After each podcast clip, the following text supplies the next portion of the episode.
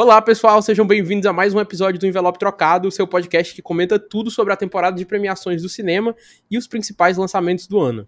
Mais uma vez, eu sou o Fabrício Tirão e hoje a gente está aqui para discutir o retorno de Ethan Hunt aos cinemas. Depois de cinco anos de Missão Impossível Efeito Fallout, Tom Cruise está de volta mais uma vez desafiando a morte em Missão Impossível Acerto de Contas Parte 1, que está chegando nos cinemas essa semana. Para comentar tudo sobre esse filme, eu tô aqui com ela mais uma vez, a grande Graziele Souza, a maior fã da franquia Missão Impossível na face da Terra e a pessoa que me fez assistir os filmes. Oi, Grazi. Olá! Gente, finalmente o meu homem, o meu homem está de volta. O que é da. O que, eu nem sei, mas eu fico nervosa só de pensar no Ethan Hunt, gente. É isso. Que eu, ele me destabiliza, é um negócio assim, é um negócio muito emotivo para mim. Ele desperta coisas na Graziella que, né, só ele mesmo consegue. Exatamente. É, e aí eu já queria pedir desculpa pela minha voz, porque essa semana foi uma semana bem corrida pra gente. É, e aparentemente eu não tenho mais saúde pra ficar saindo por aí o tempo todo, e aí minha voz fica desse jeito. Mas vai dar certo, bora lá.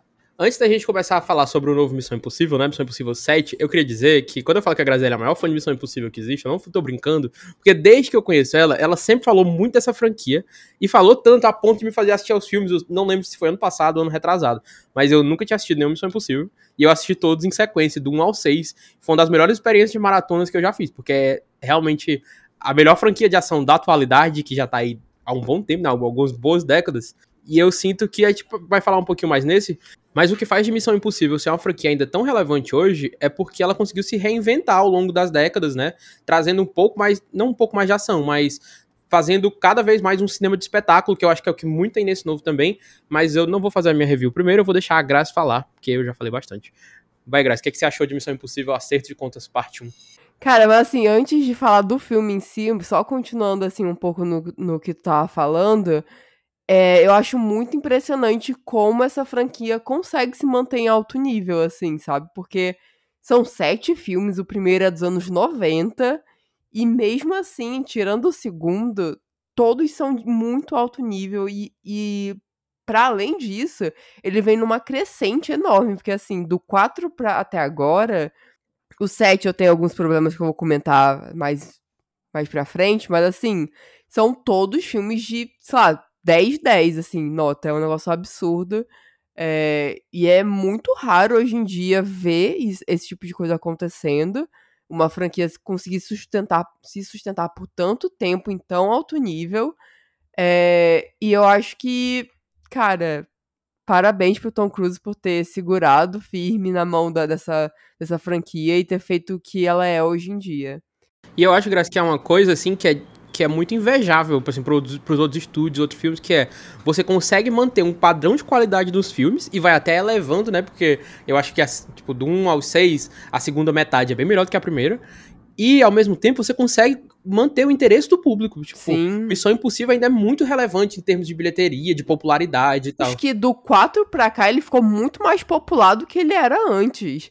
Tanto que a gente vê muito mais gente, assim, como o próprio Fabrício, assim, as pessoas vão pegando interesse depois de muito tempo para maratonar tudo e assistir para ver o próximo no cinema. Então, assim, é um negócio que realmente foi ganhando uma popularidade muito grande. E aí eu vejo muita gente falando que o Tom Cruise tá assim no auge da carreira dele nesse momento, e é bem isso, porque Top Gun no passado foi um grande estouro, e Missão Impossível tem tudo para ser mais, mais um sucesso de bilheteria, assim, então realmente ele tá no auge da carreira dele. E é uma das, talvez, hoje a pessoa que mais, assim, em termos daquela coisa de estrelas e nomes que levam as pessoas pro cinema, né? Eu não consigo pensar em ninguém acima do Tom Cruise hoje. Só o fato o nome dele tá lá estampado no pôster já te faz, tipo assim, meio que te assegura que vai ser uma grande, grande aventura de ação, muito bem produzida, com valor de espetáculo mesmo. Total. Mas agora falando do filme em si, eu acho que é assim, né? É, como o Fabrício já comentou, assim, eu tenho uma, uma ligação muito forte com Missão Impossível. É, foi o filme que me fez gostar de filmes de ação, de espionagem, coisas do tipo.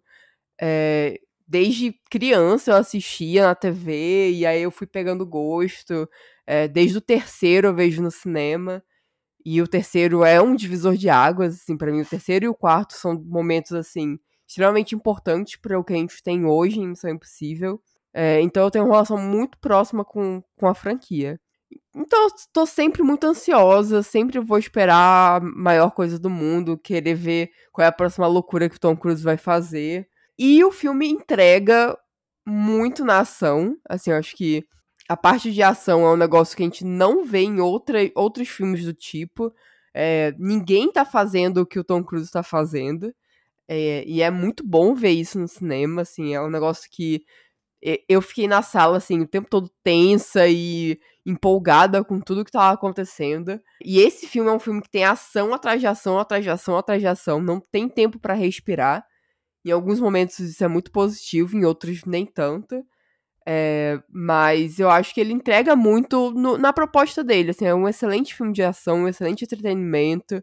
É, só que eu acho que eu esperava um pouco além disso. Eu acho que alguns pontos que o, a franquia andava entregando antigamente e não entregou nesse, eu senti um pouco de falta. Assim, eu acho que uma coisa que me pegou muito é que o filme ele perdeu um pouco da equipe.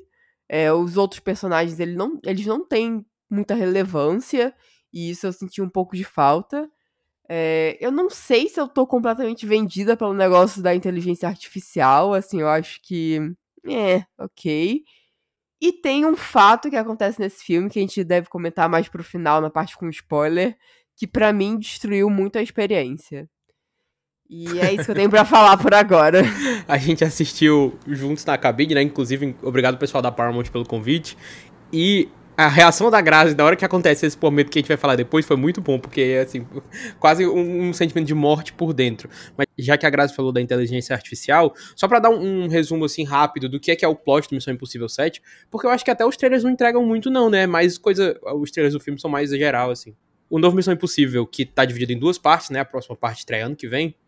Ele mostra o, o Tom Cruise, o Ethan Hunt, lutando contra um novo programa de computador, que é uma inteligência artificial, que já está se espalhando pelos sistemas do mundo e pela internet, com a possibilidade de criar um caos a nível global. Aí ele precisa, nessa primeira parte, é, saber primeiro com o que, ele está lidando, né? E encontrar literalmente uma chave que pode ajudar a controlar essa inteligência, essa inteligência artificial ou destruir ela. Que é uma coisa assim, também trazendo outros temas dos outros Missões Impossíveis, que é uma coisa que geralmente acontece aqui na franquia, né? Ele tá ali é, sem necessariamente o apoio do governo dele, porque até o governo dos Estados Unidos quer se apoderar dessa tecnologia para entender como é que ela funciona e se posicionar melhor no cenário global, mas ao mesmo tempo todas as outras potências globais também estão tentando tomar o controle dessa arma. Eles não têm qualquer interesse em destruí-la ou de acabar porque ela é muito prejudicial. Eles querem se apoderar dela para poder superar os outros, né? E aí o Tom é, como, é, é quase aquela figura assim de salvador da pátria, literalmente, né? Ele é a única força do bem que pode impedir a dominação da inteligência artificial. Eu achei engraçado porque se, se não fosse um filme do Tom Cruise, como a Graça falou, né? Uma pessoa que sabe muito bem o que está fazendo no cinema, eu ia dizer que era irônico o momento assim de de ah, olha, justamente agora ele vai falar sobre inteligência artificial e sobre o impacto dela na sociedade, né? Mas eu tenho certeza que ele fez isso de um caso muito bem pensado, justamente para discutir questões que são importantes agora em Hollywood, né? Que é essa coisa da inteligência artificial. Tem estúdio utilizando para não escrever roteiro, mas para dar ideias de filmes e coisas assim. E os estúdios estão querendo explorar mais isso, enquanto que os funcionários roteiristas, o pessoal da produção, o pessoal da animação também, por exemplo, estão querendo garantias de que a inteligência artificial não vai acabar com os empregos deles ou tomar os empregos deles, né?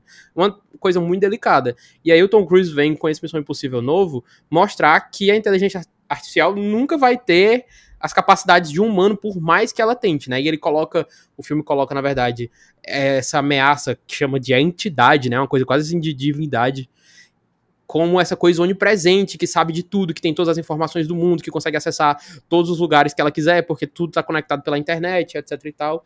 E aí ele brinca com essa coisa do que é falso e do que é real, nesse contexto né, de dados e tal. E aí, como a Graça falou, é um filme que não deixa a desejar em nada em relação aos anteriores, em termos de ação. O que o, o Christopher McQuarrie e o Tom Cruise sabem fazer aqui é construir as cenas de ação de forma que elas são sempre empolgantes e elas são sempre criativas. Não é só aquela coisa de uma ação bem coreografada e etc e tal. É o, o filme como um todo, ele te deixa entretido durante as mais de duas horas que tem. E, putz, nisso eles acertam muito. Tem logo no começo uma sequência que é toda no aeroporto. E é muito, muito massa como eles conseguem colocar as dinâmicas de uma forma que você fica na, na ponta da cadeira, nada é previsível, tudo pode acontecer a qualquer momento. Tem várias coisas acontecendo ao mesmo tempo. E você fica sempre, sempre, sempre com essa coisa assim de caraca. Eles estão fazendo aqui uma coisa que, como a Graça falou, ninguém mais faz. Não tem filme no cinema atualmente, pelo menos no cinema de blockbuster de Hollywood, etc., que coloque a ação nesse nível de cuidado, nesse nível de espetáculo. E é o que o Missão Impossível 7 faz é assim. Pra quem vai assistir no cinema, por favor, se você puder, se tiver a oportunidade de ver esse filme no cinema, veja no cinema, porque preenche a telona de uma forma assim, inimaginável. É um espetáculo mesmo. Só pra, tipo, complementar esse negócio de cuidado e tal, é um negócio que a gente percebe muito nesses trabalhos de Tom Cruise e que a gente comentou muito também em Top Gun. Tipo, esse cuidado com todas as cenas, é, tentar trazer o negócio mais é, perfeito possível, na, assim, na medida do possível e tal, trazer a melhor experiência para o público, sabe? É um, é um, tudo é muito bem pensado no trabalho. E isso a gente a gente consegue ver e consegue absorver isso na hora de ver o produto final. E é uma coisa do, do, que é quase assim palpável, né, Grazi? Que é tipo, em tempos em que o cinema de blockbuster, principalmente dos super-heróis, as pessoas estão cada vez mais reclamando dos efeitos visuais e de que as coisas estão parecem estar regredindo, né? Com efeitos ruins e com coisas que você vê assim que é uma coisa mal feita. Quando você vai ver uma Missão Impossível, por exemplo, você consegue sentir todas as cenas, assim. Você Sim. vê que aquilo ali é real, é prático, é de verdade. E isso dá um peso pro filme que a computação gráfica consegue em muitos momentos, como o Avatar, que, né, que é um triunfo né, de, de efeitos visuais, etc. Mas nada substitui o real. Nada substitui você estar tá ali e fazer aquelas grandes cenas de ação que são bem filmadas e que são bem estruturadas e tal, como tu estava dizendo. E eu gosto muito dos três filmes anteriores, né, a partir do 4, porque eles, como eu falei, eles conseguem aliar essa coisa da ação de espetáculo com uma narrativa que é muito bem fechada. Eu gosto muito da história do 4, muito da história do 5, mas principalmente do 6, que talvez seja o meu favorito. Eu não consigo ranquear muito bem os filmes da franquia, porque eu acho eles todos muito bons. E aí, só que nesse aqui eu senti que a história não tá tão à altura quanto dos anteriores. Justamente por algumas coisinhas que a Grazi comentou, e eu acho que a gente já pode deixar o aviso de spoiler, Grazi, porque eu preciso comentar algumas coisas do, do que acontecem para poder explicar melhor o que eu achei. Então a gente já pode deixar esse aviso aqui de que a partir de agora tem spoilers. Calma, deixa eu só comentar assim, uma coisa antes disso. Que uma coisa que eu gostava muito em Missão, é, Missão Impossível antigamente era a troca de diretores que era uma coisa que trazia um, um frescor pra franquia. É, cada diretor, tipo, trazia bem a sua visão pro que ele queria pro filme. Tanto que os três, três, quatro primeiros filmes, eles são muito diferentes entre si. Mas aí eu não consigo, assim, reclamar de ver o McRae ainda na franquia, porque ele conseguiu levar. Ele conseguiu levar o Tom Cruise pro limite, assim. É um negócio muito incrível ver, principalmente as cenas de ação, assim, são muito bem filmadas, tudo é muito bem feito. Então eu acho que manter o diretor tem funcionado muito bem, não só para as cenas de ação, como para a própria evolução do personagem do Ethan. É, porque eh, para mim existe eles começaram a trabalhar melhor isso, o personagem. É, o 3 já traz um pouco disso, acho que a presença da, da Júlia começa a trazer um pouco de, de humanidade, assim, pro personagem e trazer essa história dele. E a gente vai acompanhando essa evolução ao longo dos filmes. E agora a gente também tem um pouco de background, a gente consegue. Eles trazem uma coisa mais do passado do personagem e tal. Então eu acho que são elementos muito interessantes. Mas assim, como o Fabrício comentou também, eu tenho alguns problemas sérios com a história do filme. E agora, bora lá pra spoiler. Você quer comentar logo, Grazi, o que é a coisa que acontece que. Eu acho que é, que é, uma das coisas mais fracas do filme, assim, como um todo, e da franquia também. É, eu achei. É decepcionante, acho que essa é a palavra. É. Eu tava até comentando se a gente tem um grupo, nós dois e a Isabela, que participou de alguns episódios já aqui, na temporada passada. É, e eu até tava comentando com, as, com os meninos e tal, tipo, ah, vamos, já que eu tô re reassistindo aqui os filmes, e assim, Missão Impossível, a gente sabe que Missão Impossível tem um problema, principalmente os, mais antigos, tem um problema com personagem feminina, feminina, né? Eu não, vou, vou rever aqui os filmes verificar se algum filme passa no, no teste é, de Bechdel. Eu, ok. Que aí, para quem não sabe, assim, como funciona o teste, ele basicamente precisa ter mais de uma personagem feminina que tenha nome, essas personagens precisam é, conversar e, e essa conversa precisa ser sobre alguma coisa que não seja um macho, um homem. Beleza. Aí eu comecei a perceber que eu, não, eu, já sabia que Missão Impossível tinha um problema com personagens femininas, femininas, mas eu não tinha percebido que elas simplesmente não conversam. Tipo, não, não é muito difícil ter uma cena entre duas mulheres interagindo. É, eu não reassisti os dois últimos, o 5 e o 6. Mas no 6 eu lembro que tem uma conversa da, da Júlia com a, com a Ilsa, né? Que eu lembro que eu chorei nesse momento. Porque eu sou. Eu, eu, eu adoro a Júlia, gente. Ela é maravilhosa. E aí eu fiquei emocionada. Mas. Se eu não me engano, a conversa é toda sobre o Ethan, então não ajuda muito.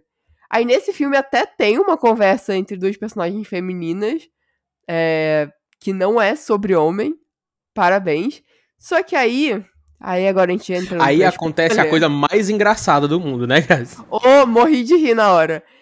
Eles pegam eles pegam a melhor personagem que eles trouxeram na franquia nesses últimos anos e decidem, por que não, matar apenas para trazer mais um drama para a vida do nosso personagem principal. Não existe motivo plausível, assim, nenhum motivo razoável para a morte da, da Ilsa. Não existe. Não, não tem por que matar.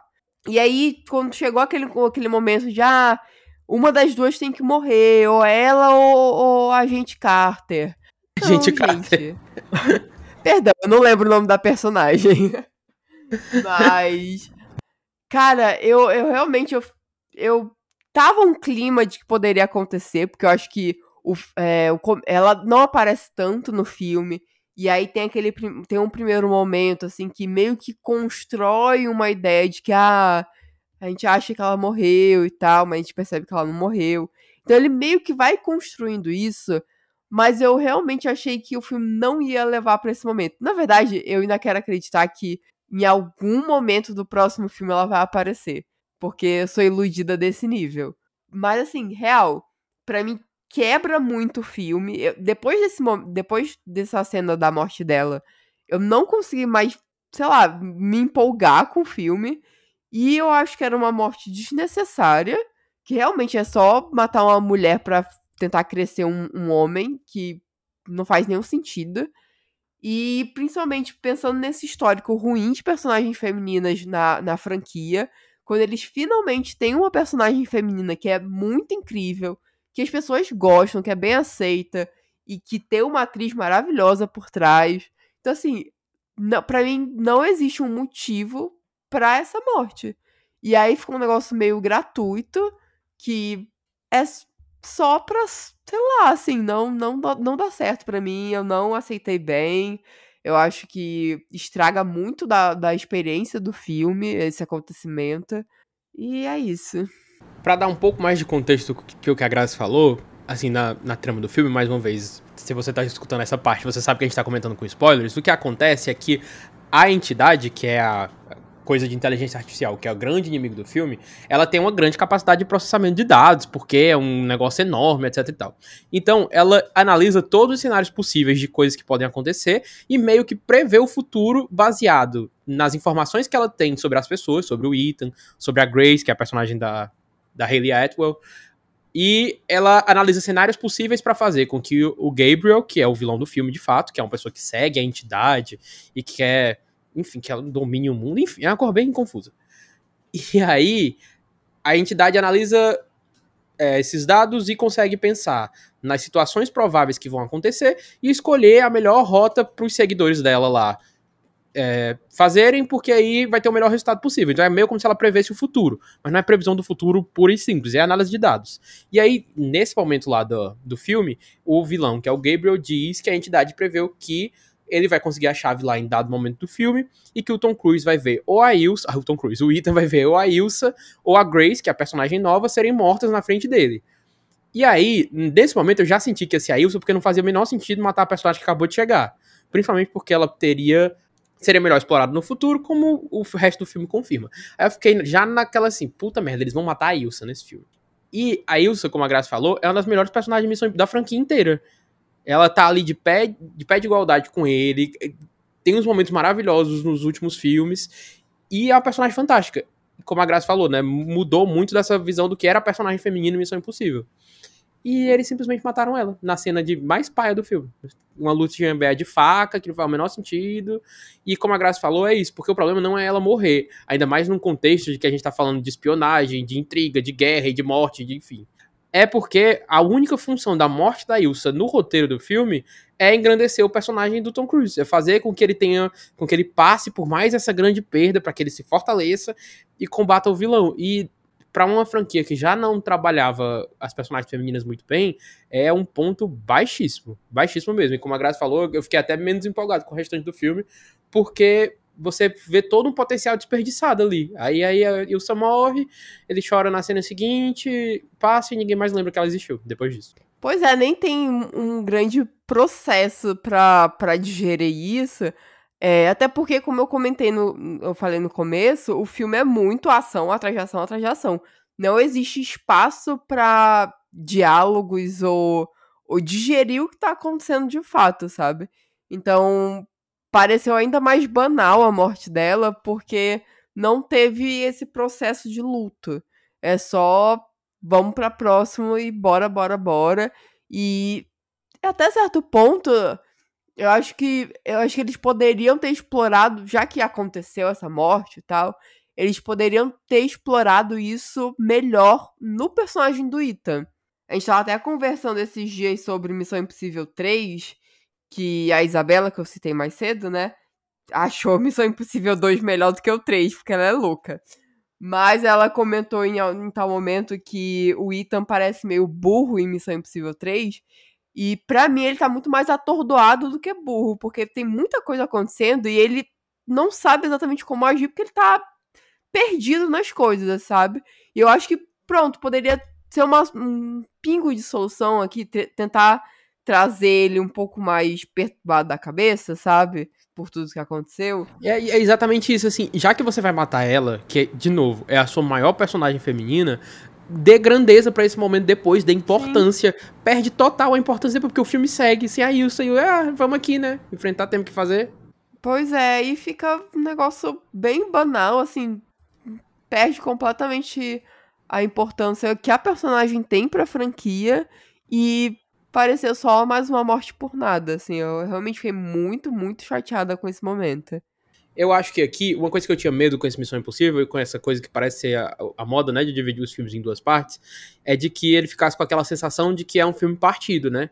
De que uhum. você tá vendo a metade do filme, porque a outra metade da história só vai ser contada ano que vem. Algo que ficou bem claro no, no Aranha Verso, né? Que é literalmente dividido. E que é uma coisa que me incomoda muito. Eu já até falei, a gente não tem episódio de Aranha Verso, mas eu até comentei quando depois que assisti o filme, porque eu sinto que o Aranha Verso não, ele não tem conclusão. Ele é uma grande metade. Ele tem começo e tem meio, meio, meio, meio, e o filme acaba no meio. E o Missão Impossível Acerto de Contos Parte 1, ele tem começo, meio e fim. Porque ele, né, ele, ele dá uma conclusão para aquele momento. A história como um todo não tá fechada. Mas ele termina num momento, assim, conclusivo. Terminamos esse objetivo aqui, a fulana de tal morreu, o trem explodiu e a... sei lá o quê, e agora eu preciso continuar porque a missão não está concluída, né? Ele term... E eu acho que ele finaliza muito bem. E ele termina, assim. A, as pessoas dizem geralmente que a impressão final é a que fica, né? Eu acho que ele termina, assim, em altíssimo nível, porque as cenas finais, que incluem o grande salto do Tom Cruise de moto, do topo da montanha, do paraquedas em cima do trem, é uma das coisas mais surreais já feitas na história do cinema. Sério mesmo. É um troço, assim, tão absurdo eu lembro de ver o vídeo, né, que ele publicou, mostrando os bastidores e tal, o diretor morrendo de medo dele morrer, né, putz, putz matei o Tom Cruise. Uma coisa meio chata que podia acontecer. Mas o fato deles terem feito com tanta precisão, com tanto cuidado e repetido tantas vezes, dá ali no momento é, um, é uma experiência assim, quase apoteótica no cinema, porque eles conseguem diversos ângulos da, do pulo e da queda. É um troço que você simplesmente não consegue reproduzir você não dá o mesmo peso se você fizesse de mentira, digamos assim. Sim. E é uma adrenalina extraordinária, sabe mesmo? A gente viu o filme no IMAX, é um absurdo, um absurdo. E toda essa sequência final do trem, né, que é uma grande, grande, grande sequência de ação, é o que a franquia faz de melhor, como a gente falou muito no começo, montar a ação de espetáculo. Eu só queria que a história tivesse seguido e se mantido na mesma altura, que eu acho que infelizmente não acontece aqui.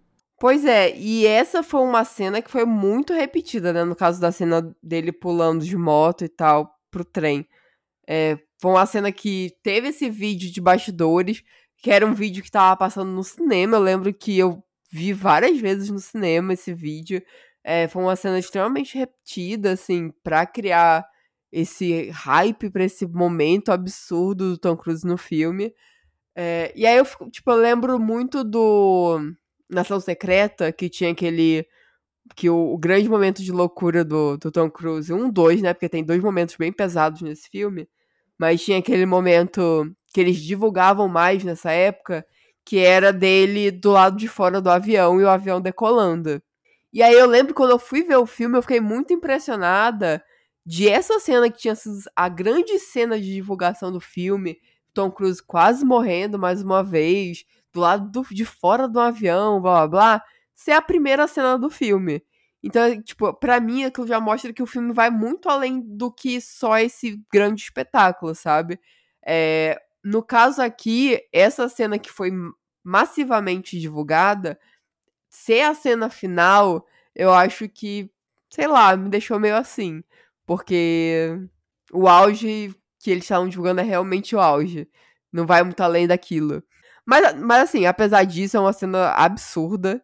E por mais que a gente tenha visto milhões de vezes, ver de fato como ficou no filme. Cara, o negócio dele realmente pular milhões de vezes para conseguir a melhor cena, é, com o melhor ângulo, é um negócio que, como eu comentei mais cedo, ninguém faz como ele, sabe? É um negócio que tá muito acima do nível, é um entretenimento, é um cuidado, é um pensamento assim no que o meu público vai gostar de ver. É isso aqui, então bora. Se literalmente se jogando dessa vez, né? E funciona muito bem. Mas assim, só mais um ponto que eu queria comentar, que eu comentei assim de leve mais cedo. E uma coisa que eu senti falta nesse filme, que era uma coisa que eu, que eu sempre senti que funcionou muito bem em Missão Impossível, é a equipe. É, nesse filme a gente não tem muito da equipe, é, até os personagens que já existiam antes, como os, os personagens do, do, Simon Pegg e do Ving, que é o, o Luther e o Benji, eles não têm tanto é, espaço nesse filme. E eu acho que até os personagens novos também não, não tem tanto espaço, assim, eu acho que a Grace, obviamente, ela tem um pouco mais de espaço, ela tá ela que meio que virou a dupla ali do Ita no filme, então ela tá ali sempre com ele. A Ilsa também, a bichinha, morre e quase não aparece no filme. É, até a personagem da, da Vanessa Kirby também, acho que ela, ela foi mais interessante da primeira vez que ela apareceu. Acho que nesse filme ela tá bem qualquer coisa, assim, então para mim eles não conseguiram aproveitar o elenco muito bem, assim, os personagens, está todo mundo meio jogado. É, e isso realmente eu acho que fez um pouco de falta no filme para mim também. E isso também leva é, ao ponto que eu comentei que o filme é só ação atrás de ação. Eu acho que se tivesse momentos de pausa, que a gente pudesse ver aquela equipe interagindo e tal, já poderia mudar essa minha visão, sabe? Ver que realmente existe uma equipe ali, que eles estão trabalhando juntos e tal. Então, acho que se tivesse um pouco de pausa, eu acho que é importante para a construção daqueles personagens que a gente já tá acompanhando há tanto tempo. É, o, o Benji e o Luther estão aí desde o. O Luther tá desde o começo, o Benji desde o terceiro. Então são personagens que a gente já tem um afeto. É, a, a Ilsa também já tá há um bom tempo. Então, assim, eu acho que eles mereciam um pouco mais de espaço. É, e ficou faltando isso.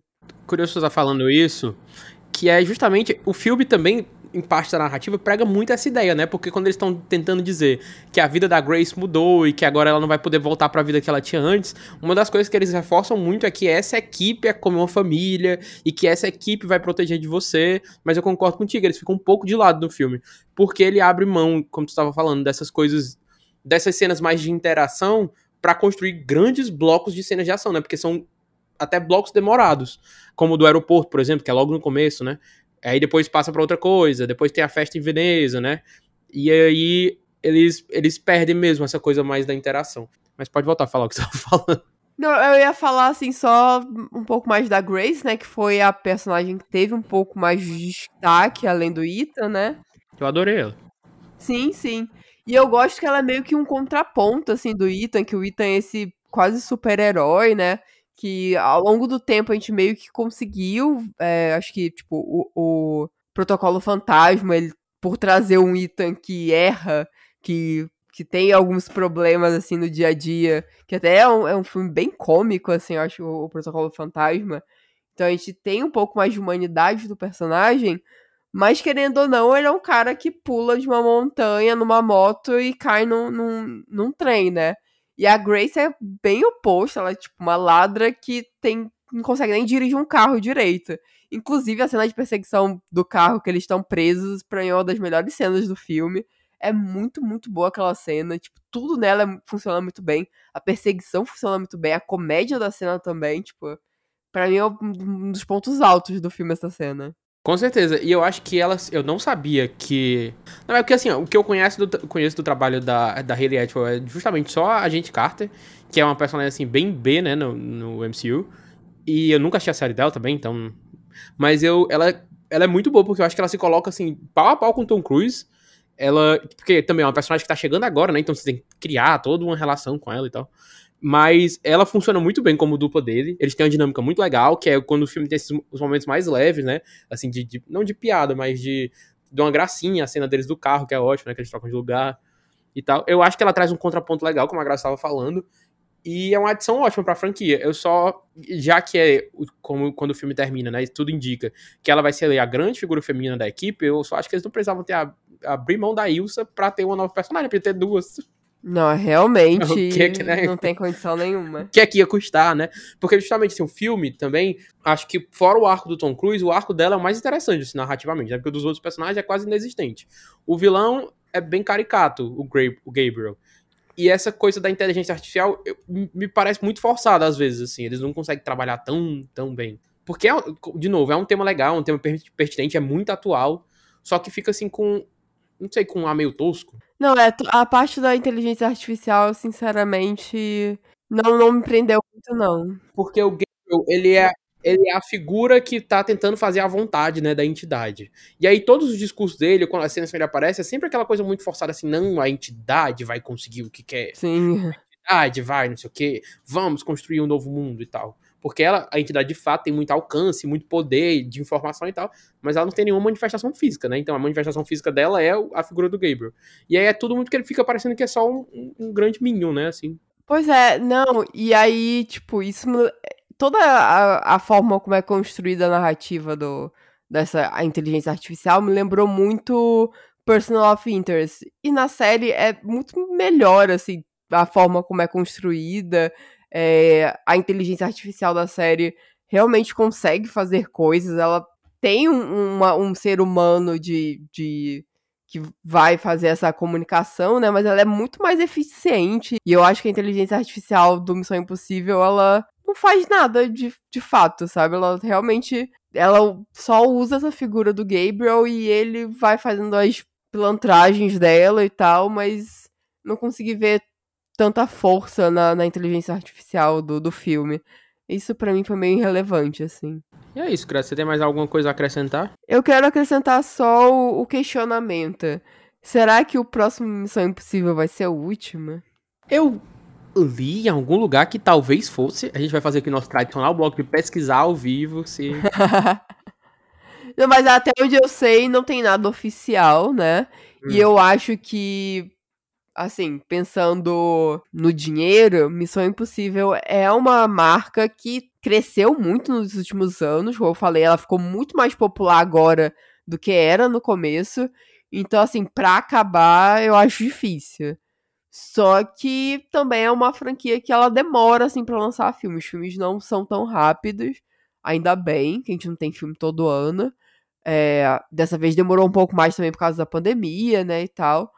Mas eu não sei, eu acho que seria interessante. Uma coisa que eu consigo pensar, assim, é aposentar o Ethan e tentar continuar a franquia sem ele. Só que será que funcionaria a franquia sem o Tom Cruise? É, é complicado, né? Porque é, é, hoje em dia é muito. É, a marca dele, do ator, é muito forte na franquia. Então eu acho muito difícil ver essa franquia sem ele. Ao mesmo tempo que eu não sei se eu quero que continue para sempre. Eu acho que é a história que tá sendo criada, tipo, como eu comentei, tem um tempo que a narrativa meio que ficou contínua, assim, e principalmente agora é literalmente continuação do outro. Então eu acho que tá se construindo uma história para chegar no final. Eu acho que seria legal se terminasse no próximo. É, pelo menos que fosse essa história do Ethan, sabe?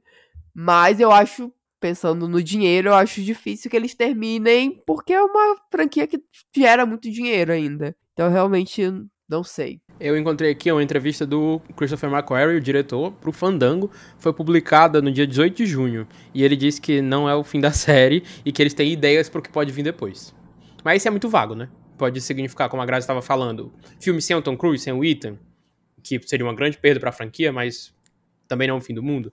Mas eu acho que o, o cerne aqui, se ele, fica, se ele não ficar mesmo, né, se acontecer alguma coisa com o personagem, enfim, se for o ciclo, o fim do ciclo do personagem, é, eu acho que para continuar funcionando tem que ter o envolvimento do Tom Cruise de alguma maneira, né? Com certeza. Que é realmente, como a gente falou ao longo desse episódio, é realmente ele, junto com o diretor também, que continuam empurrando os limites, né, para que esse filme aconteça. A gente lembra que o Missão Impossível Acerto de Contas Parte 1 foi filmado durante a pandemia, numa época em que tava com as restrições e etc e tal, que o filme era para ter sido lançado, acho que em 2021, primeiro, ou era 2022, e foi adiado até ser lançado esse ano agora. Então, ele que, o Tom Cruise que foi uma das pessoas que incentivou para que Hollywood continuasse trabalhando, né, durante a pandemia e que com todas as medidas de segurança, e na época até vazou um áudio dele, né, falando, xingando o povo, que as pessoas não estavam obedecendo os protocolos e que era muito sério e tal.